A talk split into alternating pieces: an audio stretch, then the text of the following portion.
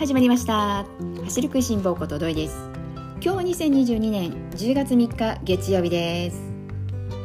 さあ新しい1週間そして10月のスタートしました、えー、皆さん元気にお過ごしでしょうか？10月に入ったということでね。また気持ちも新たに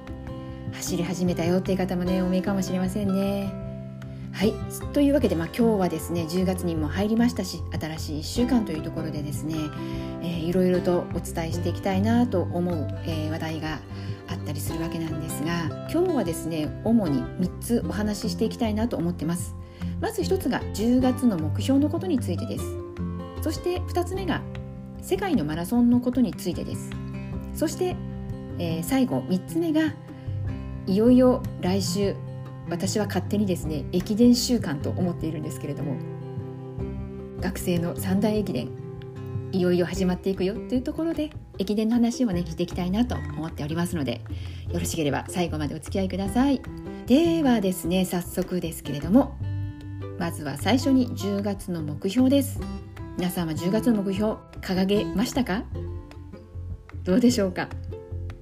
この番組聞いてくださってる方はね私がもう毎月のように今月はね、何キロが目標だよなんていうことをね話をさせていただいているのできっとね皆さんもそれぞれの目標に向けてマイペースに走られて見えるかなというふうに思ったりもしておりますが私はですね10月は120から130キロを月間の走行距離の目標として走っていこうかなと考えております。この120から130キロこの数字の根拠としては9月が110キロでした。なので、まあ、私のモットーはとにかく無理をしない。その無理をしないのは怪我や故障をしないためというところではあるんですけれども、まあ、無理をしないためには急にね距離を増やさない。というところで、まあ、増やすとするのであればせいぜい前月の1割から2割が限度じゃないかなというところで。なので、まあ110キロに対する12割増というのが120から130キロというところなのでそれで10月は120キロから130キロを目安に走っていこうというふうに目標を掲げました。そしてこの120から130キロこの中身について、えー、もう少し話をねさせていただきますと私の中ではですねこの120から130キロ進めていく中で月末からですねこう遡って話をしていくとですね10月の末にはフルマラソン3分の2の28キロ走をしたいなと思ってます。ちょうど前回の番組の中でフルマラソンの3分の114キロ走ったよってことをねお話ししましたけれども10月はもうワンステップ進んでフルマラソン3分の228キロ走を行いたいなと予定しております。で、まあ、その28キロを月末に走るにあたってはその前にねいきなり28キロ走っちゃうと足がびっくりしてしまうといけないのでその前にハーフぐらい、まあ、20キロ前後、まあ20、21この辺りを目指して10月の中旬に一度走れたらな走りたいなというところで思ってます。まあ、そういう計画の中、えー、もう一つえー、毎週週に一度どこかで10キロ超えることというのを1週間の目標というねこの1ヶ月ではなくてもう少し短いスパンでくぐあの区切ったところでいくと週1 10キロ超えというのも実は私今回10月のサブ目標で掲げてます。なぜ、まあ、この10月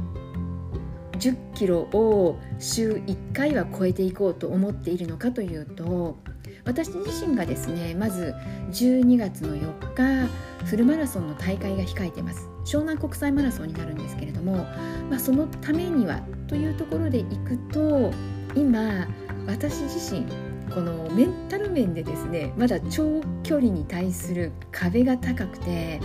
正直10キロも自分の中では長距離って感じています。長いな1 0キロっていう風に 思えてしまっているんですね。なので長いな1 0キロ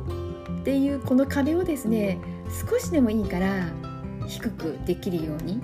まあ、その低くするためにはやはりもう経験を積むしかない というところがあって回数をね踏んでいく。10キロをね何度か走っていくうちに10キロに対する壁も徐々に低くなっていくだろうというね、まあ、過去の経験上ですね。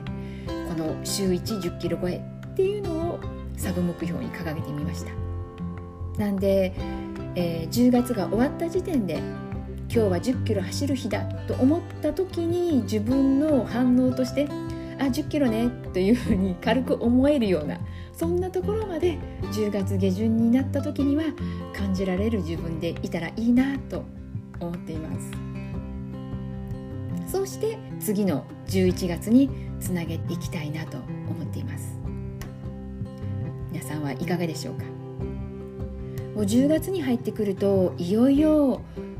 マラソン大会もしかしたらね来週フルマラソン走るよというね予定の方もこの番組聞いてくださってる市民ランナーの皆さんの中にはねお見えかもしれませんしもう全国のあちこちでもう毎週のようにねフルマラソンの大会が開催されるそんなね時期になってきましたからね。なので本当にこのここまで来てね体調崩しちゃってスタートラインに立った時にちょっとこうね自分大丈夫かなという不安を抱えながらということにならないためにはね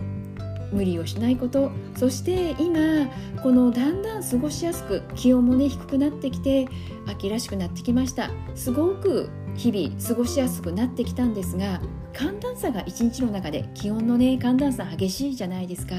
なのでくれぐれも風邪をひかないようにまずねこの走る前の大前提として体調管理の方はねくれぐれも気をつけて過ごしてください。ね私もね風邪ひかないように気をつけなきゃというところでね、えー、日々過ごしております。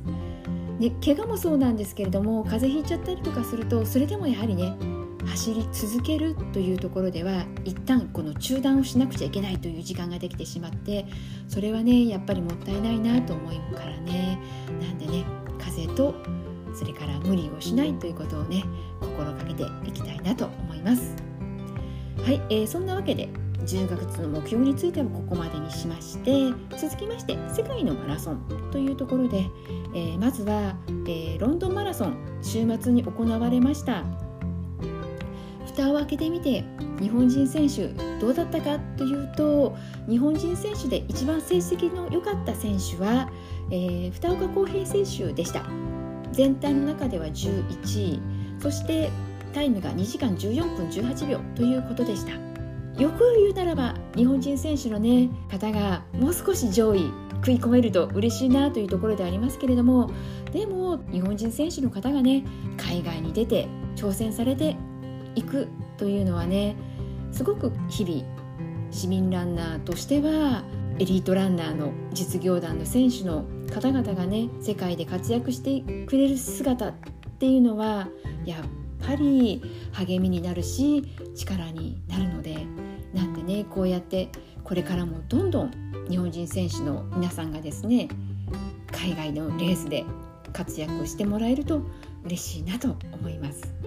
そういう中でね世界のマラソンというところでは今週末10月9日シカゴマラソンまた大きなねメジャー大会あります。ここでは、えー、三菱重工山下一貴選手そして黒崎播磨の細谷選手そしてトヨタ自動車九州の藤曲選手日本人選手のね、えー、方々の名前が多くまたまた上がってきてます。そしてここで一つ皆さんにねお詫びと訂正をしなくちゃいけないことがありましてシカゴマラソンに佐藤悠基選手が走るということをね私この番組の中でも何度かご紹介をしておりました。大変申し訳ないですけれども誤りでした。本当にね皆さんにね、えー、申し訳ないなと思うんですけれども私ねどこで勘違いをしてしまったのか佐藤悠基選手はシカゴマラソン走るというふうにね、えー、何度も何度もこの番組の中でお伝えしてしまい自分の中でもですねもういよいよだというところでワクワクをしていたんです。そしたらですねこのシカゴマラソンで、まあ、他にねどんな日本人選手走られるかなというところで、まあ、このエントリーリストなどをね眺めていたら佐藤悠基選手のね名前がないわけですよ。あれ？佐藤悠基選手 SNS ではね日頃頑張ってトレーニングされている姿も見ていましたしおかしいなおかしいなと思ったら佐藤悠基選手はごめんなさいシカゴではなくってアムステルダムマラソンでした。本当にねもう皆さんごめんなさい。アムステルダムマラソン10月16日ここで佐藤悠基選手は走られます。今となってはなぜ自分が勘違いしてしまったのかもうわからない状態ではありますがずっとシカゴマラソンと思っていたんですけれども私の勘違いでしたので佐藤悠基選手ファンの皆さんごめんなさい。アムステルダムです。シカゴマラソンではありません。申し訳ありませんでした。というところでね、えー、お詫びと訂正というところでご容赦いただけたらなと思います。はい。世界のマラソンについてはねここまでにしておいて最後の話題いよいよ来週私の中では駅伝週間ということでね位置づけているわけなんですが10月まず10日、えー、来週の月曜日ですね祝日なんですけれどもこの日は出雲駅伝。そして同じ週10月15日土曜日は箱根駅伝予選会ということでね来たぞいよいよ。学生三大駅伝ということでね始まっていきます。皆さんはどうでしょうか出雲駅伝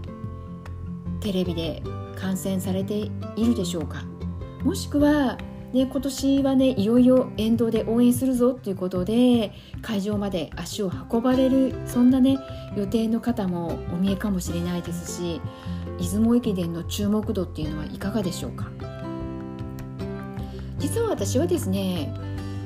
出雲駅伝をテレビ観戦するようになったのはまだここ数年なんです。それこそコロナ禍になってからだと言ってもいいぐらいなんですけれどもそれまでの私はどうだったのかというと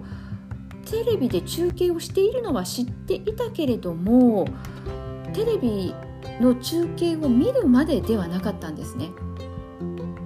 夕方や夜のスパあのスポーツ番組でスポーツニュースで結果は気にはなったので、まあ、結果を知れたらいいかなというそれぐらいの私は実は注目度でしかなかったんです。なぜそうだったのかというと出雲駅伝は他の学生駅伝と比べてしまうとですね1区間の距離が短いのでなんとなく距離が短いイコール魅力的に感じられなかったんですね。ところが、まあ、このコロナ禍になって自分自身がマラソン大会走る機会がなくなってしまってそうなった時にですね私はこの応援する喜びと言ったらいいんでしょうかなんかこう応援することが楽しくなってそれで出雲駅伝のテレビ中継も見るようになったんです。そして一番驚いたのが出雲駅伝。距離がねもちろん短いっていうことは頭では分かっていたんですけれども実際中継を見たらこの短いことがめちゃくちゃ楽しく感じられたんです。すっごくワクワクドキドキがスタートからゴールまで続くんですよね、まあ、その理由っていうのが区間ごとの距離が短いので1位からそれこそ最下位までの学校とのこの距離差が開かないんですよ。もう箱根駅伝ともなってしまうと場合によっては繰り上げスタートというねそんなことがあるくらい1位と最下位の差が開いてしまうじゃないですか、まあ、そこと比べるとですね出雲駅伝は、えー、走行距離が45.1キロ。この45.1キロを6区の区間に分けて走るわけで最長で10.2キロ。一番短いところだと5.8キロなんですね。なのでもう見ていてもすぐにもうたすき渡しが来てたすき渡しも常に1個だけがなんかこうぶっちぎりというわけではなくってバタバタバタバタというそんなこうドキドキな展開で最後の最後6区走り終わるまでどこが優勝するのかわからないというスピード感っていうのに私はすごくね魅力を感じて楽しめたんですね。なので一度見たら次の年もねやっぱりまた見たいという風になってそれからね見続けるようになったんですけれどもまあそんなわけで10月10日来週の、えー、月曜日ですね。月曜日なのでちょうどこの番組を収録する日にあたるわけなんですけれども私はですねテレビ中継今のところだと見える予定なので見て、まあ、その後番組の収録をねできたらなというふうに予定をしております。なんでもしねこの番組聞いてくださってる市民ランナーの皆さんの中で出雲駅伝まだ一度もテレビ中継見たことないよというねそんな市民ランナーの皆さんはですねぜひぜひ一度ご覧になってみてください。箱根駅伝も私大好きなんですけれども全然違う楽しみ方がねきっとできると思います。超スピードあふれるこの出雲駅伝。また出雲ならではのこの選手っていう短距離だからね強いよっていう選手もお見えだったりするので違う視点で楽しめる大会それが出雲駅伝かなと思います。